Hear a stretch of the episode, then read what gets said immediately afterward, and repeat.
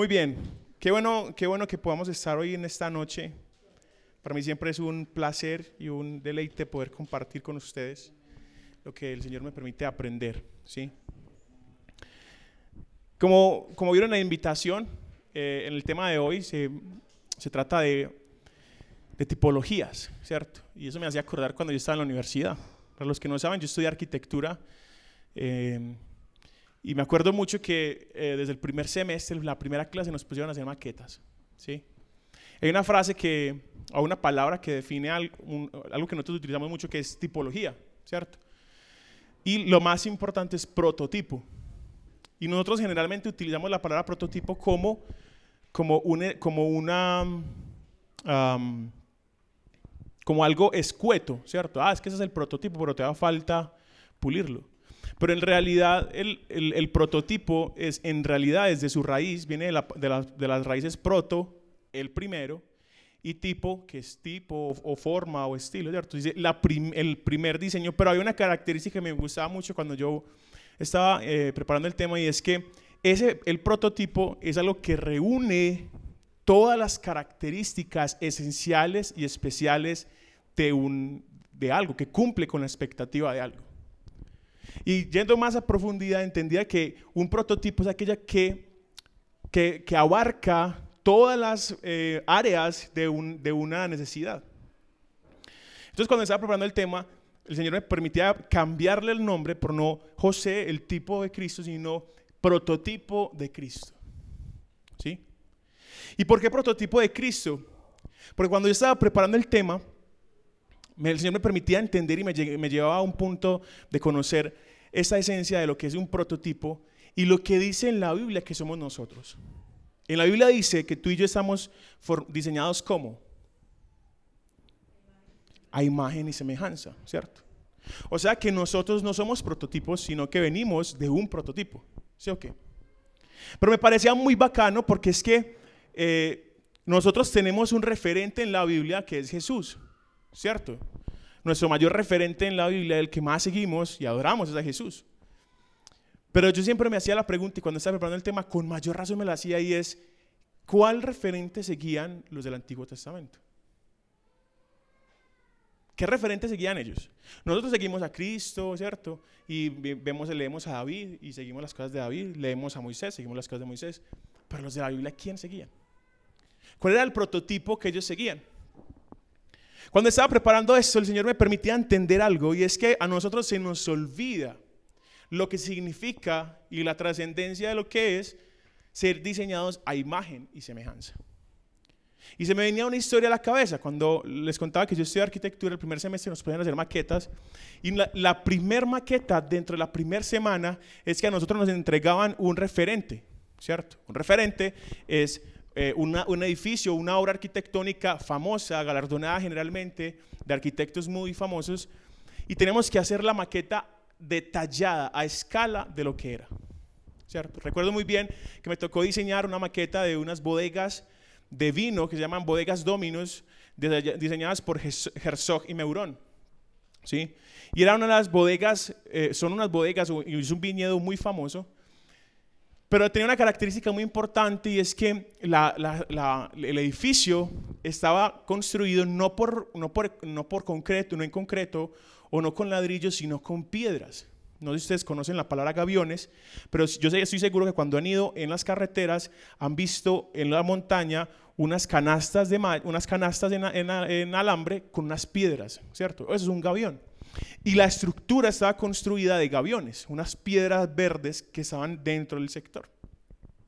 Y era muy bonito porque tenía una, una, una, relación muy directa con lo que se hacía dentro, la, dentro del viñedo y lo que implicaba esto, y es que las piedras son los elementos ciclópeos, tienen la capacidad de absorber energía y luego liberarla, ¿cierto? Por eso cuando en el día hace mucho calor, nosotros nos acostamos en la casa a dormir y sentimos calor en la noche porque la, estructura, la arquitectura está soltando energía calórica.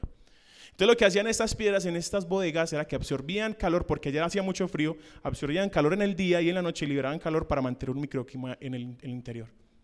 ¿Por qué les cuento eso tan detallado? Porque hasta ese nivel de detalle tenemos que investigar y tenemos que hacer la maqueta de manera muy específica. Detalle por detalle, cuánto medía de largo, cuánto medía de ancho, cuántas puertas tenía, cuántas ventanas tenía, qué había en la cubierta, cuántas escalas había que bajar. Y los profesores se fijaban en esos detalles. Si tú y yo estábamos haciendo la maqueta y nos preguntaban, ¿por qué se utilizan esas piedras allá? Y le llamaba, ah, porque eran muy bonitas, ¿cierto? Ah, porque eran las únicas piedras que había en el, lugar. Nos iban a decir, no. Tenemos que explicar que es que allá las piedras, la, la historia que les acabo de contar. Y cuando estaba preparando el tema, el Señor me permitía entender, si tú para hacer un trabajo tuviste que ser tan detallado para hacer una maqueta, cuando leemos que somos diseñados a imagen y semejanza, tú te imaginas el detalle que tuvo el Señor con cada uno de nosotros. La esencia que tenía que tener, si yo para construir una maqueta que me costó, ustedes no se imaginan, yo me cortaba con ese alambre, me volvía a las manos, eso uno pegaba el alambre y se le caía la, malla y volvía y se rompían, se regaban todas las piedras. Y yo decía, pucha, yo me acuerdo del dolor de cabeza, me acuerdo muy bien la última noche, yo estaba caído del sueño, todavía pegando las últimas piecitas de la maqueta. Y el Señor me permitía entender esto y es, si yo fui detallado para hacer una maqueta, imagínate el Señor con su creación. Pero nosotros no entendemos lo que significa y la esencia de lo que significa que somos imagen y semejanza.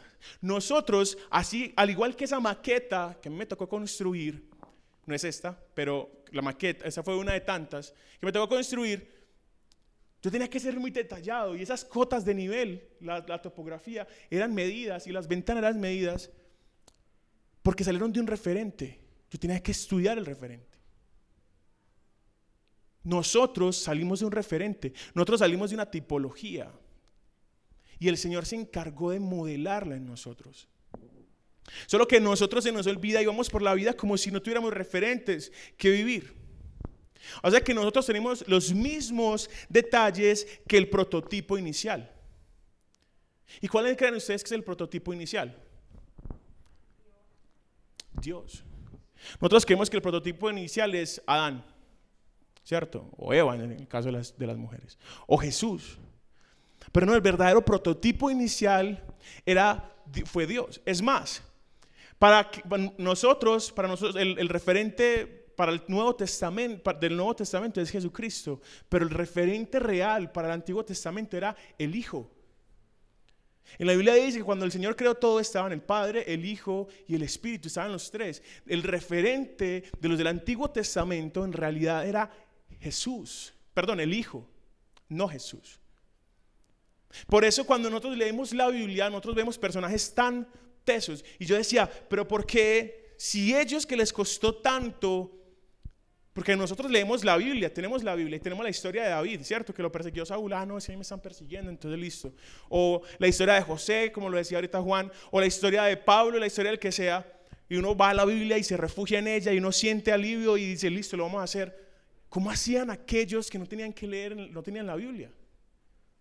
¿Cómo, hacían ¿Cómo hizo David para sentir alivio cuando estaba en la cueva? ¿O cómo hizo José para sentir alivio cuando estaba en la cisterna? ¿O cómo hizo Abraham para sentir alivio cuando le dijeron que sacrificara a Isaac?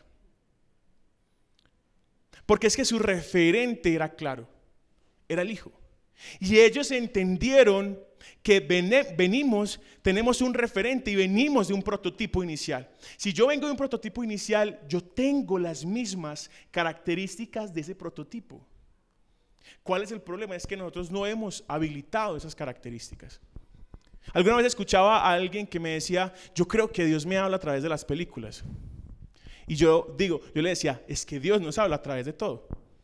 Y hay una película que a mí me gusta mucho, yo soy muy fan de Marvel, no sé si, los, algunos conocen o no, pero estoy seguro que conocen al Hombre Araña o Spider-Man. Y en la última película, en la primera película de Spider-Man del último personaje, a él le entregaron un traje y un, día él se pone a hackear el traje y en el traje él se da cuenta que el traje tenía como una configuración eh, estándar. Él dijo, no, póngame la masteza. Y automáticamente dice, desactivado el protocolo rueditas, ¿cierto? Y ahí el Señor me habló. ¿Cómo así que el protocolo de rueditas? Claro, él desactivó el protocolo de rueditas y arrancó y ya no era capaz de manejar el traje. Porque empezaron a abrirse un montón de panoramas y posibilidades y combinaciones de, un montón de cosas y él no fue capaz. Y el Señor me permitía entender es que tú y yo estamos todavía en el protocolo rueditas y por eso se nos dificulta enfrentarnos a circunstancias. Cuando nos estamos enfrentando a algo, se nos vuelve un mundo todo. Pero los del Antiguo Testamento, cuando se enfrentaban a situaciones, ellos rápidamente cogieron la habilidad y ese protocolo fue quedado hacía mucho tiempo. Y por eso vemos a personas que el Señor lo utilizó para hacer milagros. Personas que el Señor utilizó para, para dividir el, mar en dos. Personas que Dios utilizó para, para, sanar enfermos, para ganar pueblos, naciones, para ganar guerras, etc. ¿Por qué? Porque ellos no se quedaron con el prototipo y ya, ellos, ellos, ellos tomaron la decisión de explorar lo que había. Pero tenemos que entender que del referente salimos nosotros. Eso quiere decir que nosotros somos idénticos a escala, pero idénticos del referente del que salimos.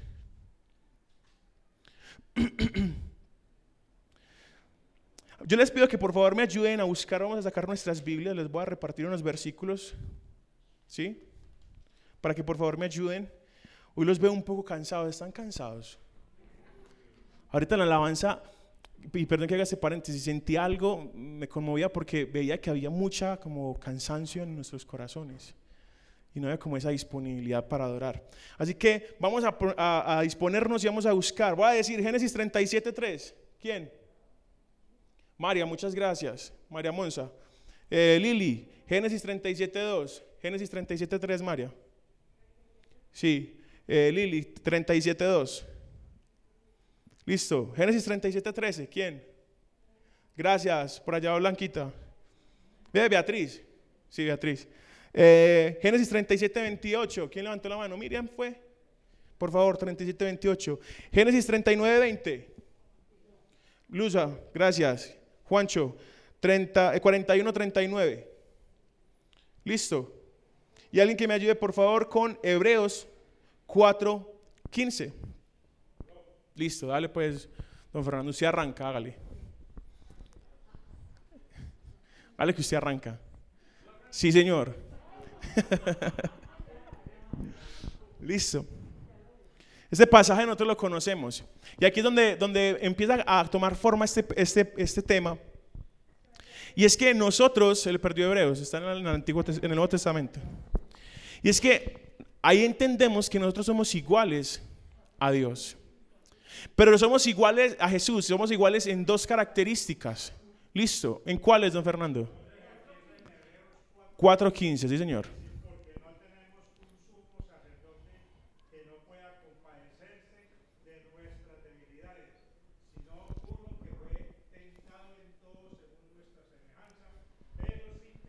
Gracias, don Fernando. Entiendan este pasaje.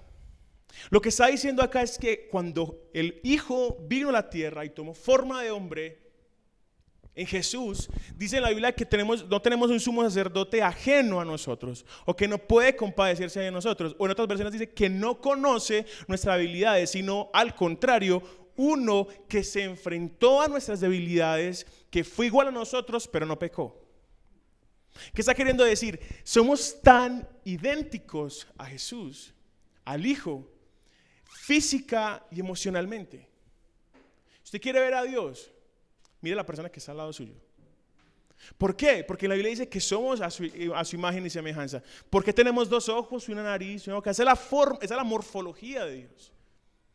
Pero lo que más me parece bonito es que dice en Hebreos 4, en Hebreos 4:15 que tú y yo somos iguales a Él y Él vino aquí a la tierra y lo vivió todo igual a nosotros. Entonces uno dirá, no, pero es que es muy difícil ser igual a Jesús. A Jesús no, Jesús es la personificación del Hijo en la tierra. Pero ¿cómo los del Antiguo Testamento fueron iguales al Hijo? Cuando nosotros nos ponemos a leer la Biblia, vamos a ver reflejado esas características que tuvo el Hijo en la tierra en muchos personajes que estuvieron en la Biblia en el Antiguo Testamento. Y por eso me gustaría que empezáramos a pasar las diapositivas, Susi. Y vamos a empezar. Ah, Juan Pablo, gracias. El primero, te pasaste una. Entonces faltó una. Dale, sigue. Así. Entonces, devuélvete. La primera característica es que Jesús fue el Hijo amado. ¿Cierto? ¿Qué dice en la Biblia? En Mateo 3:17 dice, y hubo una voz en los cielos que decía, este es mi Hijo amado en quien tengo complacencia. Y cuando nosotros nos vamos a leer Génesis 37:3, ¿qué dice?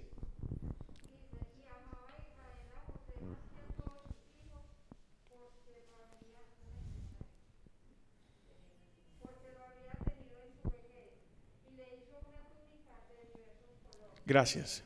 Vamos a estar enfocados en la vida de José, porque José es uno de los personajes que más tiene relación directa con, las, con varios atributos y características del Hijo de Dios. Y lo vamos a comparar con Jesús. Aquí estábamos diciendo que, Israel amaba profundamente a, José. A tal punto que le entregó una, una túnica de colores especial para él. Tú y yo tenemos que entender que somos hijos amados. Cuando, el, cuando Jesús, cuando el Padre descendió y abrió los cielos y dijo, este es mi hijo amado en quien tengo complacencia, para Jesús ese respaldo de ser el hijo amado le permitió tomar decisiones y actuar. Lo mismo para José. José sabía que era el hijo amado. Al punto que uno sigue leyendo, dice que él estaba con sus hermanos y luego le iba a contar a su padre lo que hacían sus hermanos. ¿Sí?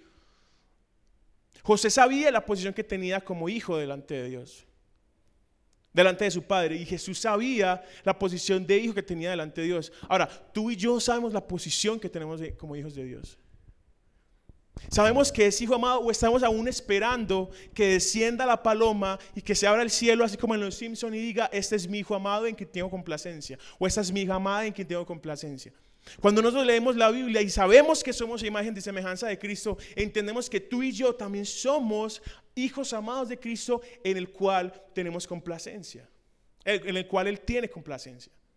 Y nuestra vida debería ser como tal.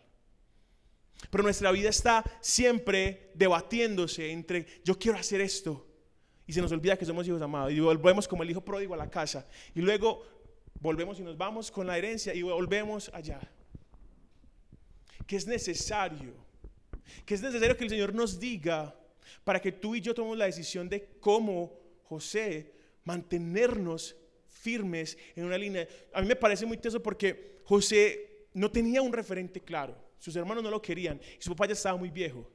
Era un joven solo. Pero fue un hijo obediente que se mantuvo delante del Padre. Porque él entendía que su referente finalmente no era ni su papá, ni sus hermanos, ni sus amigos, sino que su referente era el hijo.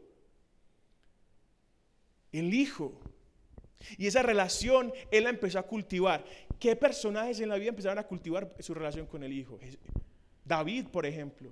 Cuando él estaba apacentando las ovejas, él se relacionaba con el Padre y era hijo de Dios. Pablo también, cuando él fue convertido y el Señor se le presentó, pasó de tener una vida de, pródigo, de hijo que se fue de la casa, a un hombre que sabía que era hijo, amado. ¿Y qué fue necesario para ellos? Para algunos fue necesario un dolor, pero para otros simplemente saber que era creación de Dios. Nosotros tenemos que aprender a tomar la decisión de pasar de ser simplemente creación, una maqueta, a que somos que somos, que somos imagen y semejanza de Él. La diferencia entre esa maqueta inerte y yo es que yo estoy convencido que el Padre me hizo. Esa, maqueta no tiene ni idea de quién soy yo. Pero yo sé quién es el Padre, sé quién es el Hijo y sé que Él es el referente. El segundo punto, Juanpa. El buen pastor.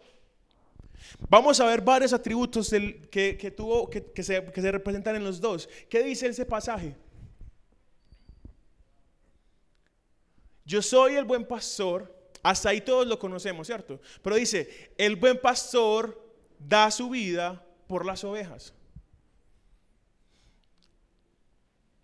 ¿Y qué, implica eso? Cuando yo estaba leyendo esto, José lo, referenciaba. José era un, fue un joven de 17 años que iba a apacentar las ovejas. Su papá lo mandaba a apacentar las ovejas. Pero no habla de que diera su vida por las ovejas, pero vemos a un David que estaba dispuesto a pelear con los leones con tal de defender sus ovejas.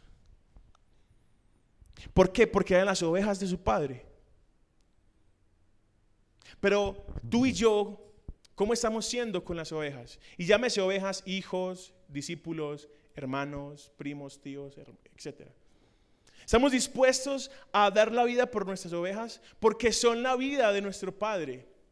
Miren que todo esto siempre va a girar en torno a la relación de hijo y padre. Nuestro referente es el hijo, pero el punto es esa relación de padre e hijo. Una relación directa de entender que papá está allí, que le gusta papá, que piensa papá, que dice papá. ¿Saben qué es lo que a mí personalmente se me ha dificultado más con Dios? Y voy a abrir aquí un poco mi corazón. Es que nosotros, por diseño, relacionamos nuestra relación con nuestro papá terrenal con nuestro papá celestial. Y como sea nuestra relación con papá terrenal, va a ser nuestra relación con, con papá celestial. Si a ti te dificulta sentarte a hablar con tu papá y contarle tus cosas, se te va a dificultar o se me va a dificultar sentarme delante de Dios y decirle, Señor, me pasa esto. En lo personal, yo me acuerdo mucho, a mí me gustaba levantarme temprano porque mi papá se levantaba muy temprano y me gustaba sentarme con él a desayunar. Y la sentada a desayunar con mi papá era que él se sentaba, miraba, por se sentaba siempre al frente de la ventana y se sentaba a comer a mirar por la ventana. Y yo era como, con tal de estar sentado ahí viéndolo a él, yo era, yo era feliz. Ahora me, se me, cuesta, me cuesta mucho hablar con mi papá, con Dios. Pero con tal de estar sentado, por ejemplo, en el piano, o simplemente meditando con Dios y leyendo, yo soy feliz. Tenemos que aprender a tener esa relación directa con el Padre. Era buen pastor Jesús porque estaba dispuesto a dar la vida por sus ovejas, porque el Padre se las dio. Por eso Jesús luego le dice a Pedro, apacienta mis ovejas. No porque él, él fuera Jesús, sino porque era el referente directo del Hijo. Y si Hijo, también Padre. Así que si el Señor a ti a mí nos dice, apacienta mis ovejas, tú y yo tenemos que aprender a ser esos buenos pastores porque el Padre te dijo, apaciéntalas, son mías. Y lo hacemos no por obligación, porque me toca cuidarlas, por si no me va a regañar Carlos Andrés, Tatiana, sino porque el papá disfruta de que tú y yo nos deleitemos en lo que él ama hacer. José tenía 17 años, él perfectamente podía estar haciendo otras cosas. Pero en Génesis 37.2 dice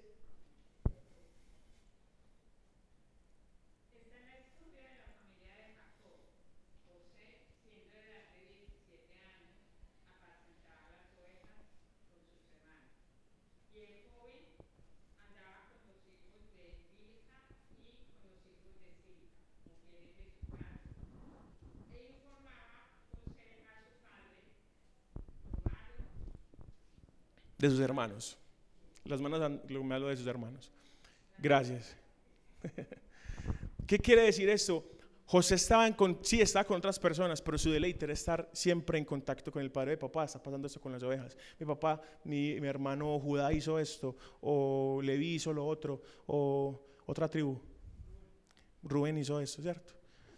¿Qué pasaba con, con José? Había una relación constante por su padre a partir de un llamado que había en su corazón. Ser buen pastor no está hablando de que se pare aquí a predicar. Ser buen pastor es estar dispuesto a rendir cuentas delante del Padre y estar allí en relación con Él constantemente. Eso significa ser buen pastor. Porque yo seguro que llegaba eh, Israel y le decía, bueno José, ¿cuántas, ¿cuántas ovejas tenemos? ¿Cuántas se perdieron? ¿Cuántas murieron? Y José tenía que frentear el corte y decirle, ah Señor, se nos robaron, será papá, se nos robaron tantas. O pasó esto. Listo, se las voy a, de las voy a descontar. Él tenía que estar dispuesto a dar su vida por las ovejas. Otra tercera característica que tenemos es que era un siervo, fue un siervo enviado, un hermano sacrificado. Me faltó una ahí, pero bueno, un hermano sacrificado. Y esa es una parte importante, porque tú y yo vamos a enfrentarnos a esto. Tú y yo vamos a enfrentarnos a situaciones complejas. Pero lo que me parece muy bonito es que cada vez vemos características que se replicaron de Jesús en José. Y si vamos a leer el pasaje, ¿qué dice? Y les dijo, que me queréis dar, ¿qué me queréis dar? ¿Qué me queréis dar? Y yo los entregaré. Y ellos le asignaron 30 piezas de plata. Tengamos ese número en la mente. ¿Y qué dice en Génesis 37, 28?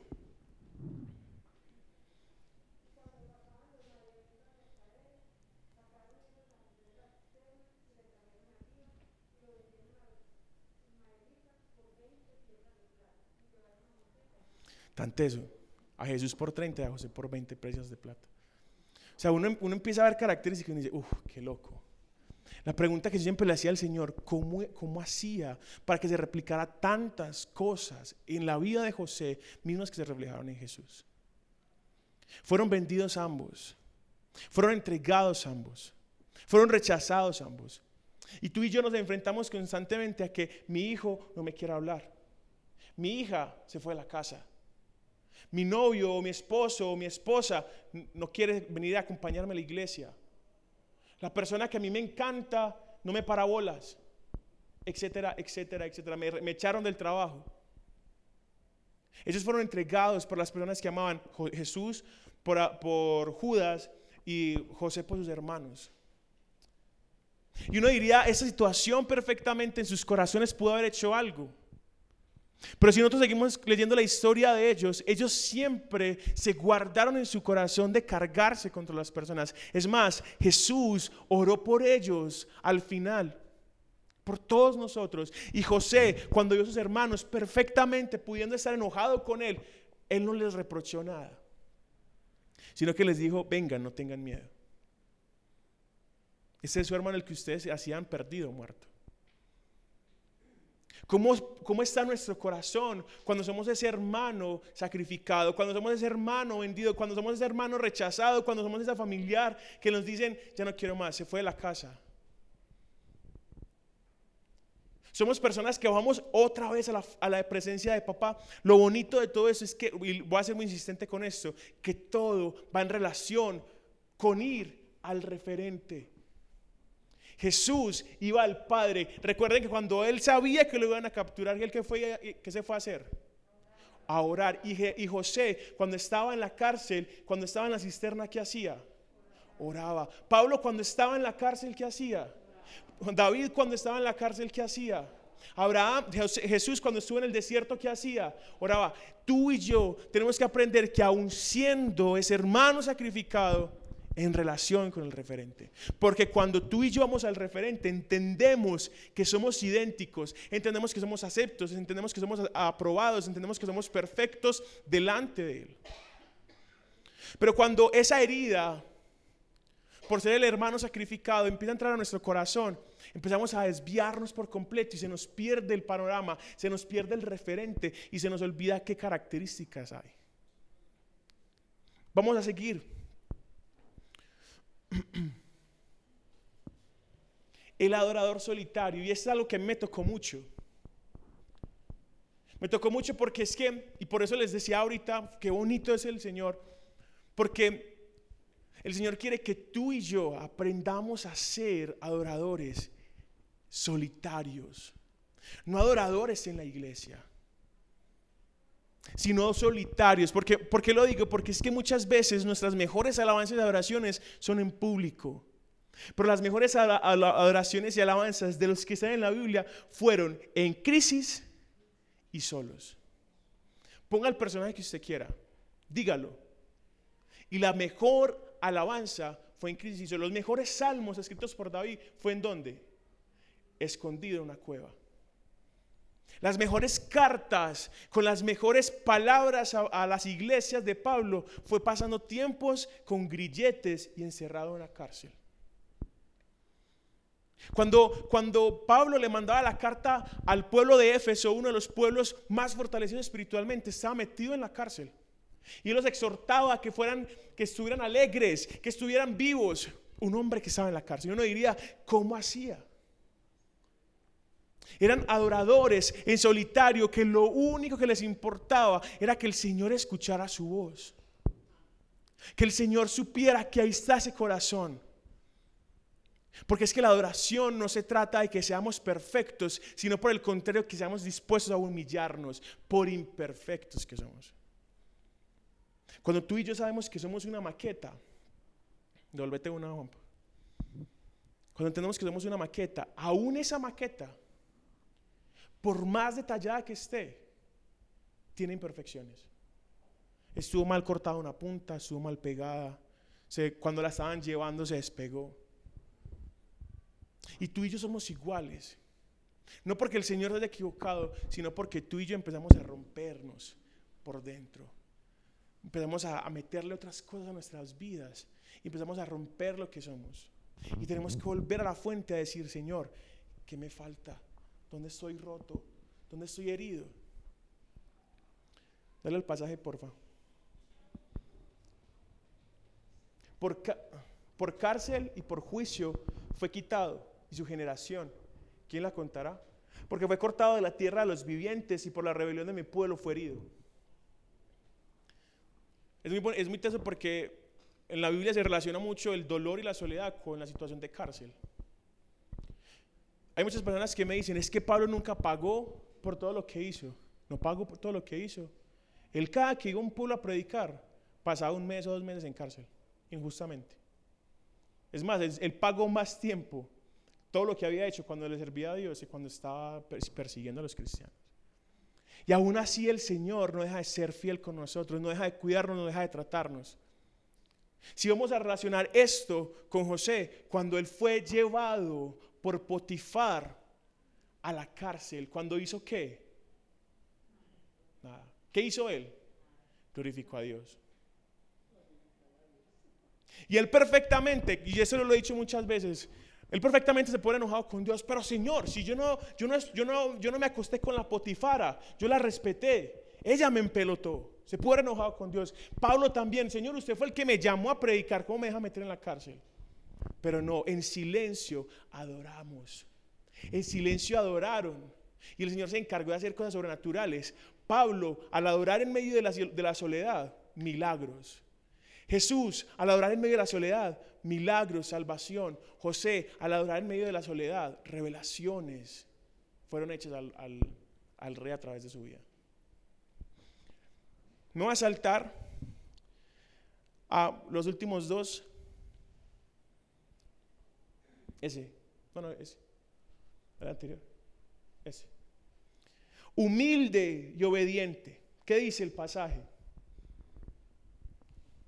El Padre ama al Hijo y todas las cosas ha entregado en su mano. Un, hombre que fue obediente y dispuesto a cumplir el propósito de Dios, no se puso por encima, sino por el contrario, se puso por debajo. ¿Y qué hizo José? Génesis 41, 39.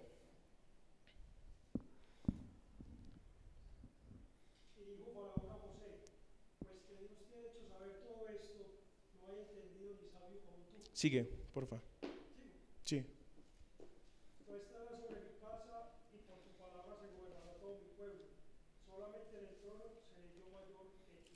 Sigue hasta el 44, por favor. Además, Faraón a José, he aquí yo te he puesto sobre la tierra de Egipto. Entonces Faraón quitó su anillo de su mano y lo puso en la mano de José y lo hizo vestir de ropa de lino finísimo y puso un collar de oro en su cuello y lo hizo subir hasta abajo y lo hizo subir en su segundo carro y pregonaron delante de él, doblar la rodilla y lo puso sobre la tierra de Egipto. Y dijo Faraón a José, yo y.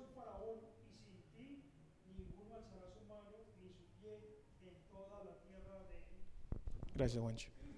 Y esto lo vamos a comparar con Filipenses 2, del 8 al 11, y lo voy a leer yo. Y estando en la condición de hombre, se humilló a sí mismo, haciéndose obediente hasta la muerte y muerte de cruz. Por lo cual Dios también lo exaltó hasta lo sumo y le dio un nombre que es sobre todo nombre.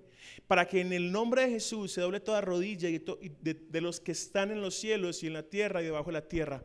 ¿Ven lo que pasó? Exactamente lo mismo. El faraón le dijo a José, ¿sabe qué hermano? Yo le voy a dar el lugar que usted se merece. Y nadie en este lugar va a hacer nada sin que usted lo permita. Usted le va a decir a ellos qué van a hacer. Y, Jesús, y a Jesús le dijeron, él por haberse humillado y ser obediente y haber muerto en la muerte más dolorosa del mundo, fue exaltado para que toda rodilla se doble. ¿Acaso José era hijo? ¿Era el, Mesías del Antiguo Testamento? No, Obviamente no. El único es Cristo, pero sí tenía los ojos puestos en el referente. Y por eso fue exactamente lo que vivió. El Señor quiere que tú y yo seamos hombres y mujeres que estamos allí delante de Dios, obedientes, humillados constantemente, que nos le decimos, Señor, soy pecador, vamos a equivocar muchas veces, pero que vayamos a la presencia de Dios y le digamos, Señor, soy pecador, soy lo peor, yo estoy delante de ti. Y el Señor en su momento te va a decir, ¿sabes qué? Sierva, siervo fiel, yo te voy a glorificar, te voy a honrar. Si nos ponemos a leer en la Biblia, en el Antiguo Testamento, Daniel le pasó lo mismo. Daniel no estaba haciendo nada malo, estaba glorificando a Dios, pero lo estaban persiguiendo para matarlo. Lo metieron al foso, salió intacto y luego le dijeron, ¿sabe qué hermano? Venga para acá. Todos van a conocer quién es su Dios. Y no era Jesús, pero tenía claro cuál era su referente. Y por último, Salvador.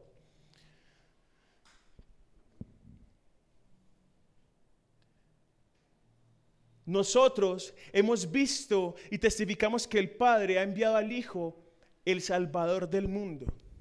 Y en Génesis 41, del versículo 55 al 57 nos cuenta que a, José le entregaron autoridad y le dijeron un momento a otro cuando estaba pasando crisis todo Egipto, le, dijo, le dijeron, le, le decían al pueblo, vayan donde José y José les va a dar comida. Y gracias a que José fue obediente, fue un hijo que estuvo dispuesto a ver el referente, todo Egipto tuvo que comer en momentos de escasez.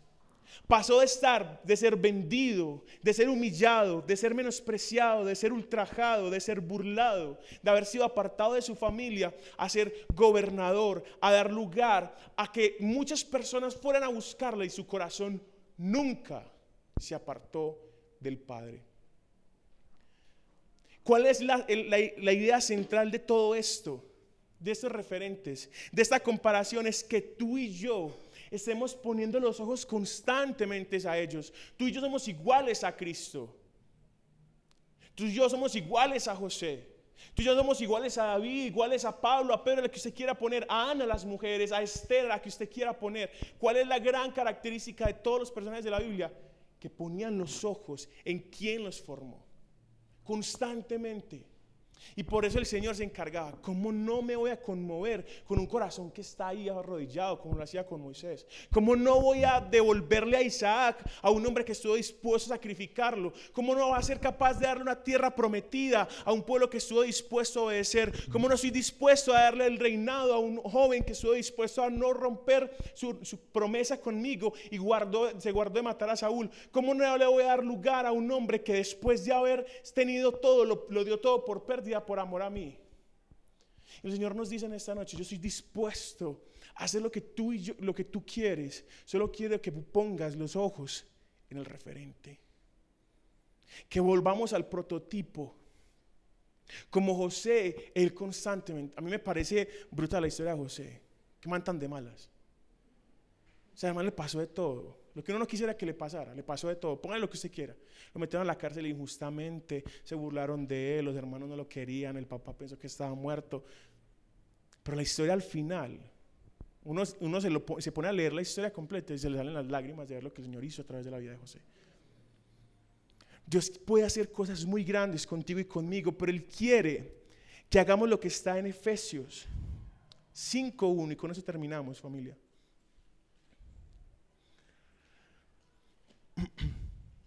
¿Quién lo tiene? 5 del 1 al 2.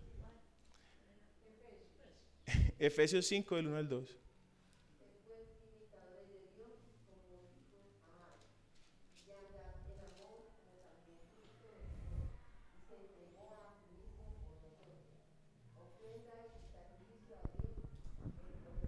Gracias.